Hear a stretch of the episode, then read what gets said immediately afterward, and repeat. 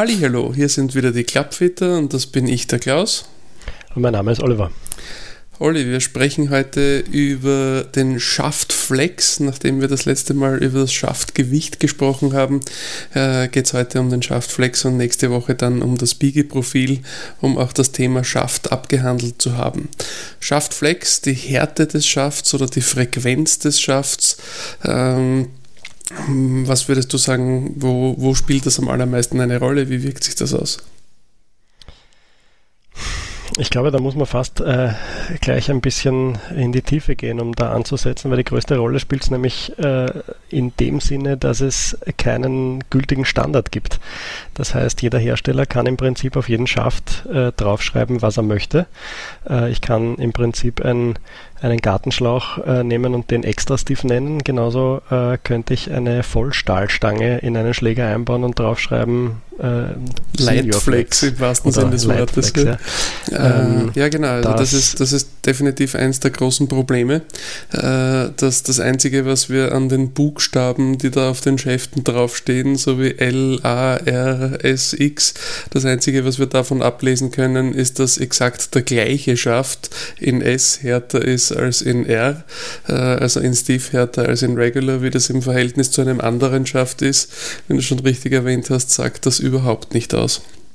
Das ist natürlich was, was uns als äh, Clubfitter dann äh, direkt betrifft, wenn wir äh, mit euch ähm, als Kunden arbeiten und ähm, dann kommt hin und wieder mal, ich spiele aber immer schon einen Steve-Schaft. Und äh, genau das ist aber eigentlich eine, wie soll ich sagen, eine ähm, ja, eine, eine fehlgeleitete Annahme, weil äh, eben dieses Diff nicht bei jedem Schaftmodell und Schafthersteller genau das gleiche ist. Ähm, es gibt so einige ähm, Marken und, und ähm, so aus, aus verschiedenen Märkten auch Produkte, die zum Beispiel, ich sage jetzt eine Hausnummer, bei uns bei, bei Senioren oder bei Damen sehr beliebt sind ähm, das hat dann meistens damit zu tun, dass das ein Markt ist, ähm, bei dem generell die Schäfte etwas weicher sind, etwas weicher produziert werden. Und äh, da kann dann oft sein, dass ein Regular oder Stiff-Schaft äh, aus diesem Bereich im Prinzip vergleichbar ist mit einem anderen Produkt aus einem anderen Markt oder von einem anderen Hersteller, der vielleicht das Ganze Lightflex nennen würde, weil, das eine, weil der Schaft grundsätzlich oder das Schaftmodell grundsätzlich eine andere Zielgruppe hat. Und ähm, das ist etwas, was ähm, nicht ganz einfach zu verstehen ist oder ähm, zu, äh, zu, wissen ist für den, für den Endverbraucher. Ja, es ist vor allem einfach nicht transparent. Also man, man kann wirklich überhaupt nicht sagen, äh, dass Regular gleich Regular ist. Ähm, abgesehen davon haben wir das letzte Mal schon von der Wichtigkeit des richtigen Schaftgewichts gesprochen. Ähm, tatsächlich finde ich, den Flex vom Schaft tendenziell ein bisschen weniger wichtig als die richtige Gewichtskategorie. Ähm, ich finde, dass sich das hauptsächlich im Gefühl, das der jeweilige Spieler damit hat, widerspiegelt. Also mir ist es an sich vollkommen egal, ob ein Spieler sich mit einem Regular Schaft wohlfühlt, einem bestimmten Schaft in der gewichtigen, äh, richtigen Gewichtskategorie in Regular oder in Stiff. Äh, ich versuche das natürlich grundsätzlich schon an die jeweilige Schlägerkopfgeschwindigkeit anzupassen äh, und es macht auch einen Unterschied ein wenig dafür, vor allem bei längeren Schlägern. Ähm, ob der Spieler den entsprechenden Schaft dann äh, genug verbiegen kann, um auch ein sinnvolles Feedback davon zu bekommen. Aber, aber grundsätzlich ist das tatsächlich nicht der allererste Punkt, an dem ich ansetzen würde. Äh, da ist mir sowas wie das Schaftgewicht deutlich wichtiger. Genau, ähm, das ist auch eine Sache, äh, die, man, die man auch berücksichtigen muss. Äh, natürlich ist meistens ein Schaft mit ähm, 70, 80 Gramm, also so, so das höhere Spektrum de, des Gewichtsbereichs ist, ähm, wenn wir jetzt über Hölzer sprechen, äh, ist aufgrund der Wandstärke normalerweise auch immer ein bisschen härter als zum Beispiel das gleiche Modell in äh, 50 oder 60 Gramm. Das ist, äh, liegt natürlich eben auch daran, dass meistens die 50 Gramm Modelle auch für ein bisschen eine andere Zielgruppe gemacht sind. Ähm, selten gibt es jetzt in letzter Zeit doch auch Modelle, die bei sehr niedrigem Gesamtgewicht ähm, auf, auf sehr hohe Schwunggeschwindigkeiten abzielen und da in den Flexes äh, Stiff oder extra Stiff dann auch entsprechende Stabilität bieten. Ähm, aber das ist eigentlich eher eine, eine neuere Entwicklung. Ähm, sonst ist das, äh, das Gewicht auch immer ein, ein, in direkter Relation zum, zur, zur Härte des Schaftes. Die, ich, ich versuche grundsätzlich Schaftflex an den äh, Spieler ein bisschen über die spezifischen Schwungeigenschaften anzupassen. Äh, die meisten Schäfte, wenn man sich die Spezifikationen von den Herstellern anschauen, sind ja tatsächlich immer für einen gewissen Geschwindigkeitsbereich gebaut, also für ein Intervall, sagen wir mal von 95 bis 100 Meilen Schlägerkopfgeschwindigkeit, 95 bis 105 Meilen Schlägerkopfgeschwindigkeit äh, bei, bei einem Driver. Äh, und wenn ich jetzt die richtige Gewichtskategorie für einen Spieler gefunden habe äh, und ich habe einen Spieler mit einem sehr langsamen Rhythmus, äh, man denke Ernie Els in seinen besten Zeiten, dann würde der typischerweise eher ans obere Ende dieses Intervalls fallen. Also wenn der äh, Schlägerkopfgeschwindigkeit äh, eine bestimmte hat, dann würde man eben typischerweise eher einen, einen Schaft antragen, der, wo, wo er eher am oberen Ende des Intervalls ist. Und äh, wenn man jetzt eher an, also nicht Ricky Fowler, Sergio Garcia, eher flottere Rhythmen denkt, würde man typischerweise eher an das untere Ende des Intervalls gehen. Ne? Äh, also tendenziell einem Spieler mit einem schnelleren schnelleren Rhythmus eher einen etwas steiferen Schaft für die jeweilige Schlägerkopfgeschwindigkeit geben, um Spieler mit einem langsameren Rhythmus eher einen etwas weicheren. Äh, klingt in der Theorie ganz gut. Ich finde es grundsätzlich immer am allerwichtigsten, dass sich der jeweilige Spieler mit dem Schaft wohlfühlt. Äh, egal wie das Intervall aussieht, äh, egal wie die Theorie da dahinter steht. Äh, ich habe es einfach gerne, dass Spieler einen Schläger in der Hand nehmen und sagen, das fühlt sich für mich gut an. Ganz richtig, ja. Also das, das, was du da eben angesprochen hast, das ist im Prinzip der, der Load, also wie, wie heftig der, der, der Spieler im Prinzip den Schaft belastet, wenn er den, den Durchschwung einleitet. Äh, und das ist eben auch das, äh, was der Klaus jetzt gerade versucht hat zu erklären. Ähm, da kann es dann oft passieren, dass bei einem sehr schnellen Rhythmus ähm, derselbe Schaft, wenn ich mich sowieso schon im oberen Bereich der Schwunggeschwindigkeit, für die er gedacht ist, bewege, sich dann eben durch diesen rapiden äh, Rhythmuswechsel von Aufschwung auf Durchschwung ähm, sich eben dann etwas instabiler anfühlt. Also sprich, er, er, ähm, er fühlt sich so an, als würde er etwas mehr arbeiten in der Spitze. Das ist dann etwas, was solche Spieler normalerweise merken und nicht so gerne spüren. Ähm, das äh, hat alles mit diesem, äh, mit diesem Rhythmusthema zu tun. Ähm, auch ganz interessant finde ich immer, ähm, wie, äh, wie verhält sich ein Schaft, wenn ich ihn äh, wenn ich ihn überlaste. Ähm, der Klaus hat schon angesprochen, diese, diese Schwunggeschwindigkeitsbereiche, für die ein Schaft gedacht ist. Ähm, da gibt es ähm, natürlich dann auch, äh, also das ist auch Situation, die wir öfter mit Spielern haben, dass sie dann sagen, und was ist, wenn ich jetzt einmal draufhau? Ähm, abgesehen davon, dass das ähm, eine Situation ist, die man jetzt nicht wahnsinnig oft haben sollte, dass man sagt, ich schwinge auf einer gewissen Schwunggeschwindigkeit X und ich möchte aber dann auch die Möglichkeit haben, weiß nicht wie oft noch entsprechend äh, schnell zu schwingen ist, glaube ich, nicht zielführend, wenn man da, äh, wenn man das extrem oft macht, dann sollte man schauen, dass man vielleicht generell ein bisschen mit, äh, mit dem Flex ein härteres Modell wählt. Aber äh, es gibt eben die Möglichkeit, dass ich sage, ja, und wenn ich jetzt ein bisschen mehr anziehe, was, was passiert dann? Und da ist auch sehr unterschiedlich, wie dann die Schäfte reagieren. Also ich erinnere mich da ganz gern an den, an den NV von, von Aldila, äh, werden viele von den, unseren Hörern noch kennen, ein, ein giftgrüner Schaft, damals ganz was Neues, da gab es da nicht so viel im bunten Bereich, äh, der zum Beispiel auf solche Überlastungen im Prinzip ähm, mit sehr, sehr hohem Spin reagiert hat. Und was dann passiert ist in der Praxis, ist, dass wenn die Spieler den Schaft eigentlich gut unter Kontrolle hatten und sie haben gesagt, jetzt haue ich ihm aber eine, dann ähm, ist im Prinzip ein relativ flacher Abflugwinkel herausgekommen, der dann aber durch extrem viel Spin äh, am Ende aufgestiegen ist. Das nennt man Ballooning. Äh, und im Endeffekt dann mit einem sehr, sehr steilen Angle of Descent, also einem sehr steilen Winkel wieder zurückgekommen ist zur Erde und äh, dementsprechend ähm, im Prinzip mit der Dynamik einer Kartoffel auf, auf dem Boden eingeschlagen ist. Ja, sieht äh, wahnsinnig dynamisch aus, ist aber extrem ineffektiv. Genau, ist extrem ineffizient und äh, da waren dann oft diese äh, vermeintlich längeren Schläge äh, auf Kommando, waren dann eigentlich kürzer als der durchschnittlich geschwungene und da gibt es eben dann auch Schaftmodelle, die das etwas besser wegstecken und man sagt, da kann ich auch dann nochmal ein bisschen extra Schub geben, wenn ich das grundsätzlich als Spieler drauf habe ähm, und bekomme dann auch entsprechend Daten, dass ich dann tatsächlich auch mehr Länge abrufen kann, wenn ich das möchte. Das ist auch ein ganz wichtiger Faktor unter Umständen. Also ich erlebe das beim beim allergrößten Teil meiner Kunden, dass der Unterschied zwischen einem normalen vollen Schwung und dem ich gebe alles, was ich habe Schwung typischerweise so im Bereich von 2% ist in der Schlägerkopfgeschwindigkeit. Das fühlt ja. sich dann typischerweise wie 20% mehr an, äh, ist aber leider Gottes eine 10er Potenz daneben und, und führt in, in den allermeisten Fällen nur zu einem Kontrollverlust im Schwung, äh, aber nicht tatsächlich zu nennenswert mehr Schlägerkopfgeschwindigkeit äh, und tatsächlich auch nicht in den meisten Fällen zu nennenswert mehr Distanz. Ist äh, definitiv auch ein Thema, das, das eigentlich vorwiegend dann interessant ist, wenn wir es äh, mit etwas äh, niedrigeren Handicaps zu tun haben im Bereich von, ich sage jetzt mal vorsichtig, 5 und weniger, also minus 5 bis in den Plusbereich. Da kann das interessant sein.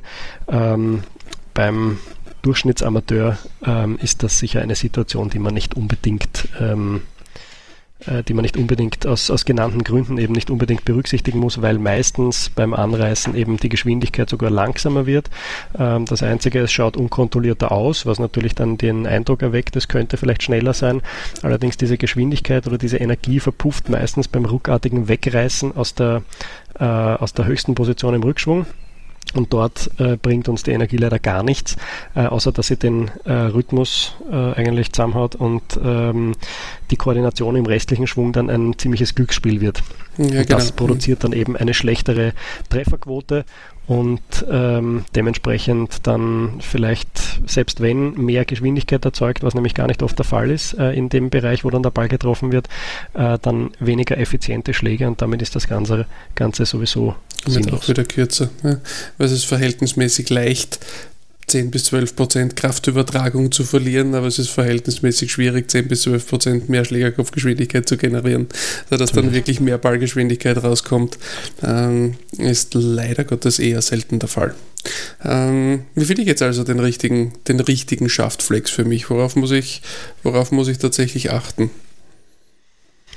Im Wesentlichen versuchen wir mit unseren Analysegeräten ähm, einmal ein grundsätzliches Gefühl zu bekommen für die Schwunggeschwindigkeit.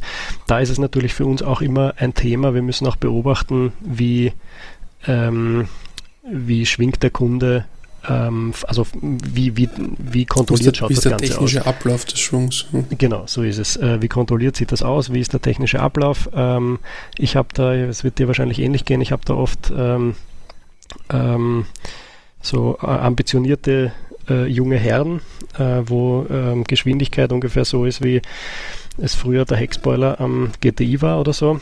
Ähm, Deswegen zeigen wir auch äußerst ungern während dem Fitting irgendwie Daten her, weil das genau diesen Effekt haben kann. Und da habe ich dann oft Schwünge dabei, wo es den äh, zum vierten Mal hintereinander fast aus den Schuhen haut ähm, beim Schwingen, wo ich dann einfach fragen muss, schwingst du immer so? Und dann kommt dann oft ganz ehrlich auch die Antwort nein. Dann sage ich, okay, dann sollten wir vielleicht uns darauf fokussieren, was du am Platz machst. Äh, also äh, es gibt keinen Preis für die höchste Schwunggeschwindigkeit beim Fitting. Ähm, bei der Anzahl an Fittings, die der Klaus und ich machen, äh, gibt es auch eine sehr, sehr geringe Wahrscheinlichkeit nur, dass uns irgendetwas wahnsinnig aus der Ruhe bringen kann, was wir da sehen. Also dieser Versuch ist völlig sinnlos. Äh, es geht darum, einen möglichst repräsentativen, repräsentativen Schwung zu machen. Und wenn wir ein Gefühl haben für die Geschwindigkeit, dann können wir uns grundsätzlich einmal ähm, in die Richtung bewegen, wo wir gewichtsmäßig und wo wir flexmäßig hinwollen. Ähm, das ist eben auch Teil unserer Aufgabe, dass wir eben einschätzen können, welche Schäfte ähm, sind eher ein bisschen auf der härteren Seite äh, im sage ich jetzt einmal Flex Regular, äh, wo habe ich die Möglichkeit, ein bisschen einen weicheren Regular Flex herzubekommen, um das eben dann ziemlich genau einzustellen auf den Spieler. Und dann geht es darum, die Daten zu interpretieren, die wir bekommen und vor allem zu sehen, äh, welche Effizienz schaffen wir, wie viel, wie viel Geschwindigkeit können, äh, können wir dem Kunden helfen, auf den Ball zu übertragen. Das ist im Prinzip der wesentliche Punkt. Ja, das sehe ich genauso. Äh, das hast du schon ganz schön angesprochen. Ich versuche das tatsächlich in meinen Fittings auch genauso handzuhaben, dass dass ich über die Daten, die ich ähm, am Launch Monitor ermittle, äh, wenig bis gar nicht äh, spreche, weil in dem Moment, wo ich einen bestimmten Teilbereich erwarte, äh, ist bei vielen Spielern die Reaktion zu versuchen, im nächsten Schwung genau diesen Teilbereich besser zu machen. Ähm, was selten funktioniert. Selten funktioniert und in den seltensten Fällen äh, weiß, wissen, wissen die meisten Spieler auch gar nicht, wie sich die unterschiedlichen Werke gegenseitig beeinflussen. Ne? Weil nur um jetzt dort zu stehen, so wie du es vorher schon erwähnt hast, um einen, eine höhere Zahl bei Schlägerkopfgeschwindigkeit stehen zu haben, heißt nicht notwendigerweise, dass das auch wirklich besser war. Äh, wenn nämlich eben, so wie vorher schon erwähnt, mit einem schlechteren Treffer die Ballgeschwindigkeit dann langsamer geworden ist, dann hilft mir die höhere Schlägerkopfgeschwindigkeit genau gar nichts. Äh, also ich versuche da immer sehr auf das äh, mit den Daten hinterm Berg zu halten, äh, zuerst einmal Feedback vom Spieler einzuholen, äh, zu, zu sehen und zu erfahren, wie sich das für den jeweiligen Spieler anfühlt, äh, um dann darauf mit dem Schaft reagieren zu können und ein anderes, hoffentlich besseres Gefühl mit dem Schläger zusammenzubringen. Äh, ich schaue mir natürlich im Hintergrund die Daten die ganze Zeit an, äh, aber das soll den der gerade gefittet wird, eigentlich da äh, wenig bis gar nicht beeinflussen betreffen. Äh, da, das ist das, wo wir uns als Fitter darum kümmern, dass da im Endeffekt das Richtige dabei rauskommt. Hm, wenn man dort steht, versucht, eine einzelne Zahl besser zu machen macht man möglicherweise im gleichen Atemzug drei andere schlechter, äh, auf die man gerade nicht geschaut hat. Ähm, so sehe ich das im Wesentlichen auch. Äh, also mein, mein Versuch ist auch grundsätzlich immer da, die, die bestmögliche Performance äh, aus dem Schaft für den jeweiligen Spieler rauszuholen, äh, wobei ich nach meiner Erfahrung sagen muss, die Unterschiede, die wir über den Schaft oder jetzt in dem Fall im Speziellen über den Flex des Schafts bei einem Spieler generieren können, sind verhältnismäßig klein im Vergleich zu den Unterschieden, die wir mit den allen bisher äh, besprochenen Spezifikationen herausholen können. Also es wird garantiert nicht so sein, dass man, dass äh, wenn jemand einen bestimmten Schläger mit einem Schaft im möglicherweise falschen Flex im Back hat, dass er dann einfach den Schaft auswechselt und plötzlich wird es dadurch der beste Schläger aller Zeiten. Äh, also die Geschichte ist absolut unwahrscheinlich und sehr, sehr illusorisch. Das ist richtig, das ist vielleicht ein ganz interessantes Thema, weil ich hatte gerade heute, wir haben ja heute gemeinsam einen, ähm, einen großen Demo-Fitting-Tag irgendwie absolviert ähm, und da hatte ich heute gerade erst wieder das Thema, dass jemand eben gemeint hat, naja, der Kopf ist ja noch gut. Ähm, und ich gesagt habe, ja, es sind halt dazwischen zwei Generationen neu herausgekommen, da hat sich nochmal ein bisschen was in der Performance geändert. Und da jetzt zu sagen, naja, ich spare mir ein bisschen Geld, weil der Kopf ist ja noch gut und da stöpsel ich einen neuen Schaft hinein, das ist eigentlich nicht wirklich äh, produktiv. Also da, da ist es in der Regel besser, man schaut, dass man den alten Treiber vielleicht noch äh, als Ganzes verkaufen kann und investiert dann in ein neueres Gerät, wo eben auch im Kopfbereich äh, sich meistens, also wenn man zwei Modellzyklen übersprungen hat, dann kann man schon sagen, dass sich da mit hoher Wahrscheinlichkeit schon wirklich ähm, gut was getan hat, äh, von dem man profitieren kann. Ähm, und de dementsprechend ist es da dann die bessere Variante eben zu sagen, ich lasse mir das wirklich ordentlich anpassen, habe dann einen neuen Kopf mit einem Schaft, der dazu passt, wo das Package passt, anstatt zu sagen, naja, ich habe ja vom selben Hersteller das vorvorige Modell und da gebe ich jetzt einfach den Schaft rein, der funktioniert hat. Das muss nicht immer so sein, weil eben die Unterschiede zwischen den Köpfen so groß sind, dass das dann vom Package eben nicht mehr so gut passt. Und das ist wirklich das falsche Ende, um zu sparen. Ähm, der Sport soll ja Spaß machen und das ist im Prinzip die Aufgabe, die der Klaus und ich erfüllen, dass wir eben Equipment suchen, mit dem ähm, unsere Hörer oder unsere Kunden äh, möglichst viel Spaß haben sollen. Und ähm, da dann die, die Kompromisse zu machen oder die Shortcuts, das ist einfach wirklich nicht sinnvoll. Das hast du sehr schön zusammengefasst. Wir sind im Golf die Spaßmacher und sorgen dafür, dass alle mit den richtigen Schäften unterwegs sind. Ähm, und auch wenn hin und wieder das eine oder andere Ego gekränkt ist, weil auf dem Schaft kein S mehr draufsteht, ähm, im schlimmsten Fall Sharpie besorgen, drüber malen. So ist es. Einen schönen Abend noch, danke. Und bis zum nächsten Mal.